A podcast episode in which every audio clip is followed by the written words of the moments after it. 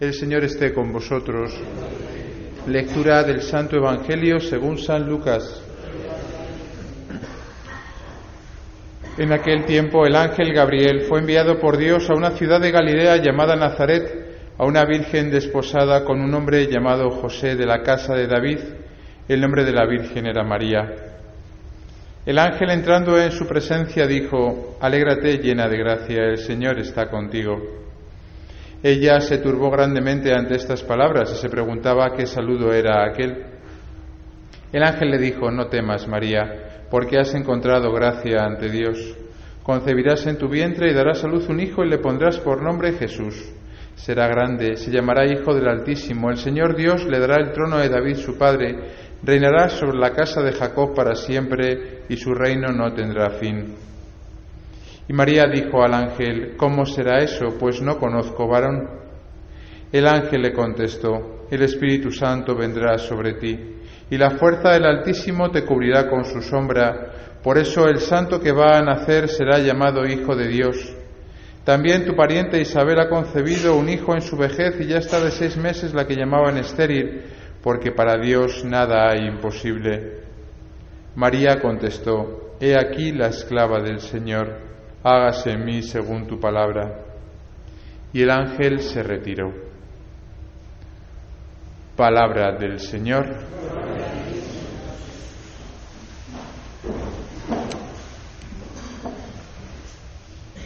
Queridos hermanos, hoy es un día de gran alegría, a pesar de que el tiempo esté lloviendo, aunque no lo parezca, es una lluvia de gracias. Para empezar, porque no está mal que llueva, ¿eh? que los campos lo necesitan. y cuando hay sequía luego nos quejamos. Y segundo, porque es un día, pues, de una gran esperanza, podríamos decir, ¿no? No celebramos esta fiesta sin más porque toca, porque es la patrona de España sin más, ¿no? Todas las fiestas que celebramos tienen un significado muy profundo. Y también las fiestas de la Virgen. Obviamente es un significado cristológico, es decir, Jesús es el centro, esto nuestros hermanos protestantes no lo entienden muy bien, ¿no? Porque creen que nosotros pues adoramos a la Virgen María. Pero eh, hay veces que digo, pero no lo entendéis, os lo estoy explicando, que no estamos adorando a la Virgen, leñe, que no la adoramos, que al que adoramos es a Jesús, pero que la Virgen está en el centro, está en el centro, tan en el centro, tan en el centro que ahora mismo Jesús está en el vientre de la Virgen. Y si no entendemos lo que Jesús hace con la Virgen, no entenderemos tampoco lo que Jesús hace con nosotros, con cada uno de nosotros. Porque lo que hacemos con la Virgen, esta devoción, este amor, este cariño que le tenemos, este culto especial que le tributamos, propiamente se dice que a los santos los veneramos, a Dios le adoramos. Y a la Virgen María está en medio, ¿eh? pues, pues no sabemos cómo decirlo. ¿eh? En griego se dice eh, la tría para la adoración, dulía para la veneración y para la Virgen hiperdulía. O sea que la Virgen la hiperveneramos porque merece una veneración superior a los santos. ¿Por qué? Porque lo que Dios ha hecho con ella y solamente con ella es lo mismo que va a hacer con cada uno de nosotros. Me diréis, bueno, pues yo he nacido con pecado original. Sí, es verdad. La Virgen tuvo un privilegio, que es justo lo que estamos hoy celebrando, por el cual, en previsión de que iba a ser la Madre de Dios, en previsión, Jesús, Dios, le adelantó una gracia, la gracia de nacer sin pecado original. Y por eso hoy celebramos la Inmaculada Concepción, es decir, la concepción de la Virgen de una manera inmaculada, sin mácula, sin pecado. Claro, entonces podemos decir, bueno, entonces ¿en qué se parece la Virgen a nosotros? Porque todo cambia, ¿no? Si la Virgen nació con pecado, sin pecado, perdón, y nosotros con pecado, pues ya empezamos, es como empezar una carrera y, está uno bien y todos los demás cojos. Pues está, está claro quién va a ganar, ¿no? Santa Teresa del Niño Jesús, una gran santa, según algún papa, la, más, la santa más grande de los tiempos modernos, ella que fue un alma privilegiada, pero que se sentía muy pequeña, muy pecadora, dijo, mirad, hay diferentes tipos de pecado, que los decimos en el acto de contrición. He pecado mucho de Pensamiento, palabra, obra y omisión. Pues hay una quinta. ¿Saben cuál es? Se la inventó Santa Teresita. Previsión. No lo podemos decir, porque propiamente no podemos decir que hemos pecado de previsión. Pero el Niño Jesús dijo una vez, mirad, imaginar un padre que tiene un hijo y ese hijo va andando por el camino y se tropieza con una piedra y se cae. Esa piedra es el pecado. Entonces el padre va a, su hijo, le recoge, le limpia, le, sana y le, y le pone otra vez en camino. ¿Le quiere ese padre a su hijo? Sí, claro. Porque a pesar de que se ha caído, pues no le importa, ¿no? Se, desvela por él. Pero, ¿quién querrá más? ¿El padre que hace eso con su hijo? ¿O el padre que, en previsión de la caída que va a tener el hijo, sabiendo lo débil que es, le quita la piedra del camino para que su hijo no tropiece en la piedra? Pues esa soy yo, dice Santa Teresa del Niño Jesús. Ella tenía una conciencia clarísima de su pequeñez, de su pobreza, de su pecado, de que el Señor le había librado por pura misericordia, es decir, por pura gratuidad, de muchos pecados que ella había podido cometer. Esta idea es muy interesante darle dos vueltas, porque a veces juzgamos con demasiada severidad a personas que están a nuestro lado, con demasiada severidad. Y si lo viésemos desde los ojos de Dios, Dios nos podría decir, ¿Qué andas juzgando tú? Que a ti te he quitado la piedra que a él no le he quitado. ¿Habríamos sido nosotros capaces de no caer en la droga si ese, que juzgamos es un drogadicto, ¿eh? ese amigo de ese drogadicto hubiese sido mi amigo y me hubiese metido a mí en la droga? ¿Hubiese sido yo capaz de no hacer un fraude si yo hubiese tenido a alguien que me hubiese incitado al fraude? ¿Hubiese sido yo alcohólico si yo hubiese tenido esa tendencia que tienen algunos y yo no, porque Dios me la ha quitado, de ser alcohólico? Si todo está en manos de Dios, aunque ciertamente la libertad no se anula, si todo está en manos de Dios, podemos creer que hemos pecado de previsión y que por pura misericordia de Dios hay muchas cosas que nos ha quitado del camino porque somos muy débiles, muy pecadores. Claro, Santa Teresa del Niño Jesús tenía una gratuidad enorme al Señor, porque aunque ella, decían sus confesores, que no había, no había cometido eh, ninguna falta grave, le dijo un confesor en la confesión una vez, mire, yo, yo, le digo que usted no ha cometido ninguna falta grave en su vida, cosa que seguramente no se pueda decir de ninguno de nosotros, ¿verdad? Y sin embargo ella tenía la conciencia de que era una gran pecadora, y que si hubiese cometido los pecados que otros grandes pecadores hubiesen cometido, ella se hubiese lanzado en los brazos de Dios Padre sin haberlo dudado un instante. Pues bien, la Virgen María es como Santa Teresa del Niño Jesús, pero a lo grande. El Señor, en previsión de lo que iba a ser, que iba a ser la mismísima Madre de Dios, le quitó el pecado original, esa tendencia que todos tenemos, esa inclinación al mal. Eso no quiere decir que María no tuviese tentaciones, igual que tampoco quiere decir que Jesús, porque tampoco tenía pecado original, no tuviese tentaciones. Si nos vamos, por ejemplo, a Getsemaní, vemos perfectamente cómo Jesús suplica, pide, grita a Dios su Padre que le quite lo que se le viene encima, su naturaleza humana, que es como la nuestra, la de Jesús, y es como más todavía la de la, de la Virgen, porque ella era solamente ser humano, no quería sufrir. Y era tentado Jesús, y era tentado a la Virgen en muchos momentos de su vida. Luego, porque no haya pecado no quiere decir que no hubiese tentación, que no hubiese mérito y que no hubiese, por tanto, libertad de la Virgen a la hora de decir sí plenamente a cada una de las cosas. Si la Virgen no tuvo pecado original. Fue en previsión de que iba a ser la madre de Dios y por tanto tenía que nacer en un templo completamente santificado. Pero a la Virgen le costó, como a nosotros, no, más que a nosotros. Porque si uno ve su vida, a ver quién es capaz de vivir la vida de la Virgen, que desde el minuto uno empieza a sufrir. Desde el minuto uno. Porque le dice el ángel, Tu hijo será grande, será llamado hijo del Altísimo, patatín, patatán, que le podía haber sacado la hoja de reclamaciones la Virgen al ángel, ¿eh? Usted me saca la hoja de reclamaciones, señor Gabriel, porque aquí desde el minuto uno esto no se ha cumplido, ¿eh? Desde que yo me he quedado eh, eh, en cinta, todo han sido problemas. Con José, con eh, los, los, familiares de José en Belén, huyendo a Egipto, que Herodes quiere matarle, que, que, José se le muere antes de que el niño se, le haga mayor, que luego Jesús se va y la deja sola, que va la Virgen detrás de Jesús y en muchos momentos Jesús parece que la ignora. Ahí está tu madre y tus hermanos. ¿Quiénes son mi madre y mis hermanos? Mi madre y mis hermanos son estos.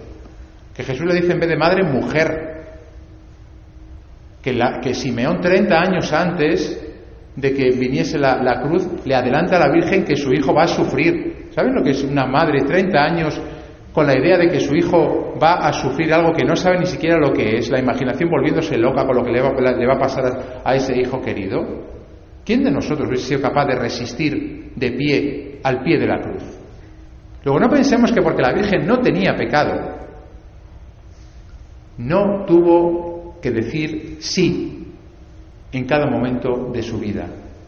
Si Dios le quitó el pecado original, fue porque tenía una carrera de gigante, fue porque tenía que ser el templo de el Hijo de Dios, fue porque nos dijo a nosotros, no tengáis miedo ni cuando pequéis. Porque quizá esto teológicamente no se puede decir y es un poco una aberración, pero casi casi podríamos decir, porque yo el pecado lo pongo y lo quito, me da igual. Lo que quiero es tu corazón, lo que quiero es tu sí, lo que quiero es que te rindas delante de mí como se rindió la Virgen y dijo, aquí está la esclava del Señor. A veces nos quedamos demasiado enfrascados en nuestros pecados. Y cuando cometemos un pecado, en vez de ponernos de rodillas y decirle a Jesús, Jesús, lo siento, soy pecador, ya sabes cómo soy. No quiero volver a hacerlo porque cada vez que peco es lastimar tu corazón. Más que eso, muchas veces estamos dándonos vueltas a nosotros mismos, porque en el fondo somos orgullosos y no nos gusta fallar, no nos gusta quedar mal delante de Dios, menos todavía, y, menos delante de los demás. ¿Acaso el Señor nos perdona todos los pecados cada vez que nos dirigimos a Él humildemente? siempre y cuando haya, por supuesto, dolor de los pecados y arrepentimiento, propósito en la enmienda. El pecado no es en sí mismo el problema para ser santos. No lo es. Si el mal ladrón se coló en el cielo, robó el cielo al final, y fue una vida llena de latrocinio, ¿a qué? A nosotros a veces acomplejarnos tanto porque somos débiles, porque somos pecadores. Claro que tenemos que, por supuesto, que poner todo de nuestra parte para no volver a pecar y no dañar el corazón de Jesús, porque sabemos que el pecado hiere, por supuesto. Pero cuidado, que a veces creemos que la santidad es estar con el traje impoluto. Y no, esto es una batalla, esto es una guerra, esto es un combate. En el Apocalipsis 12 aparece precisamente la mujer, esa mujer que da a luz un niño y que el dragón está esperando para tragarse al niño y a la mujer y cómo la mujer tiene que huir. Esa mujer es la Virgen, esa mujer es la Iglesia, esa mujer eres tú. Ese combate con el dragón, por suerte o por desgracia, es nuestra vida, un combate continuo. Luego no pretendamos en el combate no tener rasguños, claro que vamos a tener rasguños, y muchos. Se trata de que en este combate, tenga los rasguños que tenga, yo siempre me levante, yo siempre quiera luchar, yo siempre quiera amar, Ayer me decía una persona en el confesionario, en la vigilia, Padre, desde que he ido a ejercicios espirituales, algo que es muy recomendable, por cierto, y que vale para, para cualquier persona, poco a poco, ¿no? Pero yo este trimestre creo que he dado ya tres o cuatro tandas de ejercicios espirituales, por eso vengo tampoco aquí, ¿eh? No se crean que estoy en la playa, ¿eh? Estoy dando ejercicios espirituales por ahí, ¿eh? De dos, cuatro días, siete días en verano, a jóvenes, pequeños, mayores y de todo, ¿no? Y me decía este hombre, desde que hice ejercicios espirituales, padre, que además los hizo conmigo, he visto que tengo una necesidad muy grande de que me inunde eh, el amor del Señor. Lo necesito. Padre de familia, casado, necesito que, que, Dios me inunde de su amor. Y de estas cosas que uno está en el confesionario y que, pues dices, bueno, debe ser inspiración de Dios, te viene un pensamiento, una idea que no te había venido antes con ningún otro.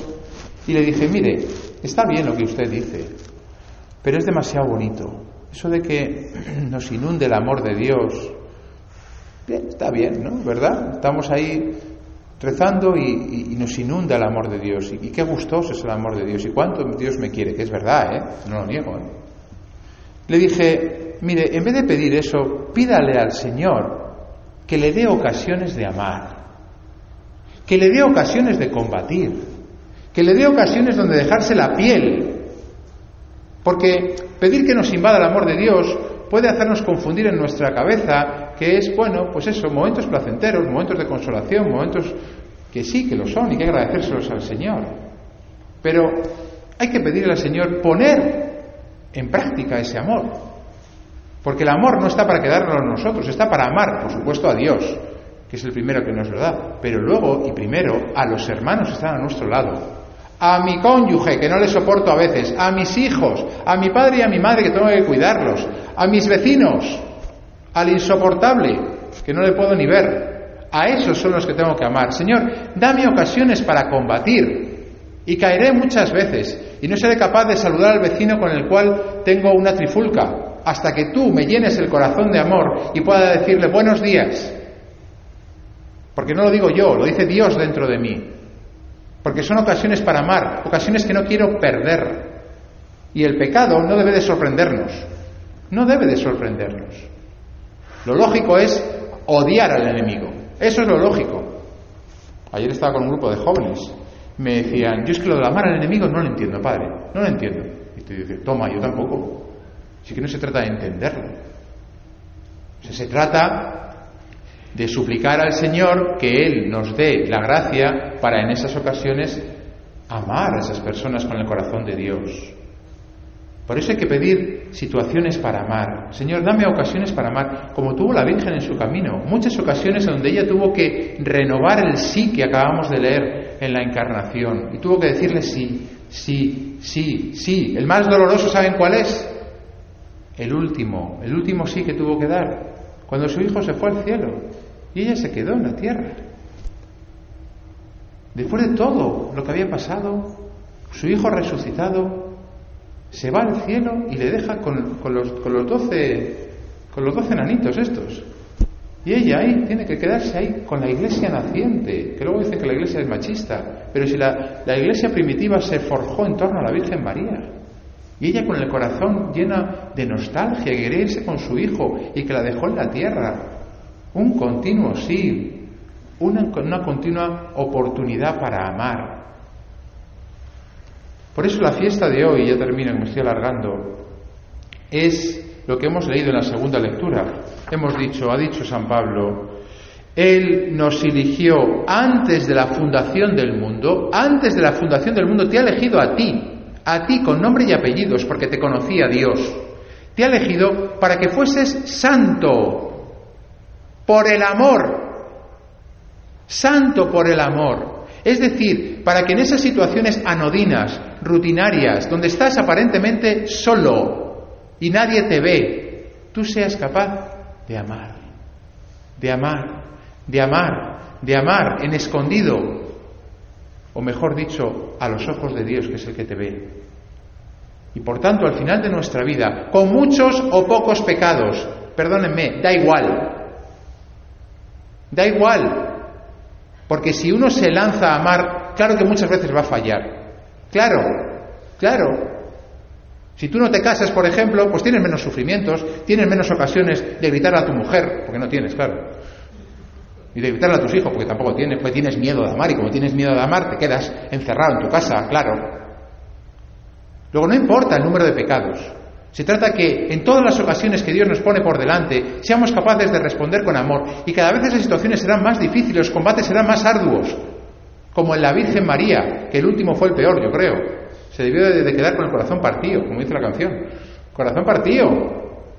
Muchas veces el Señor nos va a dejar así, con el corazón partido, pero nosotros tenemos que reaccionar amando. Y cuando lleguemos al cielo, sin habernos dado cuenta, con esta obsesión por amar, diremos, Señor, si tú me quitaste un montón de pecados de previsión, como a la Virgen María le quitaste el, pecado original, y otros que he caído yo, en el fondo me han servido casi para avanzar más, porque han sido piedras donde me he tropezado y como cuando te tropiezas, que va, va más rápido, ¿verdad? Pues casi los pecados a veces son esos. Si sabemos no desalentarnos y sabemos seguir hacia adelante. Por eso la Virgen hoy es para nosotros el modelo de lo que nosotros seremos en el cielo. Santos por el amor. No santos en perfección. Cuando Jesús dice, sed santos como mi Padre Celestial es santo, no quiere decir que seamos perfectos. Quiere decir que amemos, que amemos en todas las ocasiones. Y que si nuestra vida es aburrida, pedidle, pedidle al Señor ocasiones para amar. Señor, dame ocasiones para amar, para amar de verdad, para amar hasta que duela, para ser santo por el amor. La Virgen lo que nos al final nos, nos asegura y eso tranquiliza un montón, es que al final gana Dios, no gana el diablo. No gana el diablo, no gana el enemigo, por mucho que nos machaque en la batalla, ¿eh? Y mira que hoy en día el diablo machaca, ¿eh? Machaca, ¿eh? Machaca matrimonios, machaca hijos, machaca familias, machaca pueblos, machaca naciones, machaca a, el, a todas las personas. Pero la victoria no está en acabar sin rasguños. La victoria está en que en esa batalla, en ese combate, como la Virgen María tuvo que librar, al final nosotros seamos santos por el amor. Ojalá que la Virgen hoy nos dé una gran confianza para luchar. Y si uno está en una situación, cualquiera de ustedes, de batalla, de combate, donde aparentemente está bajo la bota del diablo, tengamos la confianza audaz, como la Virgen María, de que el que vence es Dios y de que todos los rasguños del, combate no son sino triunfos de guerra, que un día enseñaremos en el cielo delante de Dios y delante de los ángeles y delante de nuestra Madre Purísima.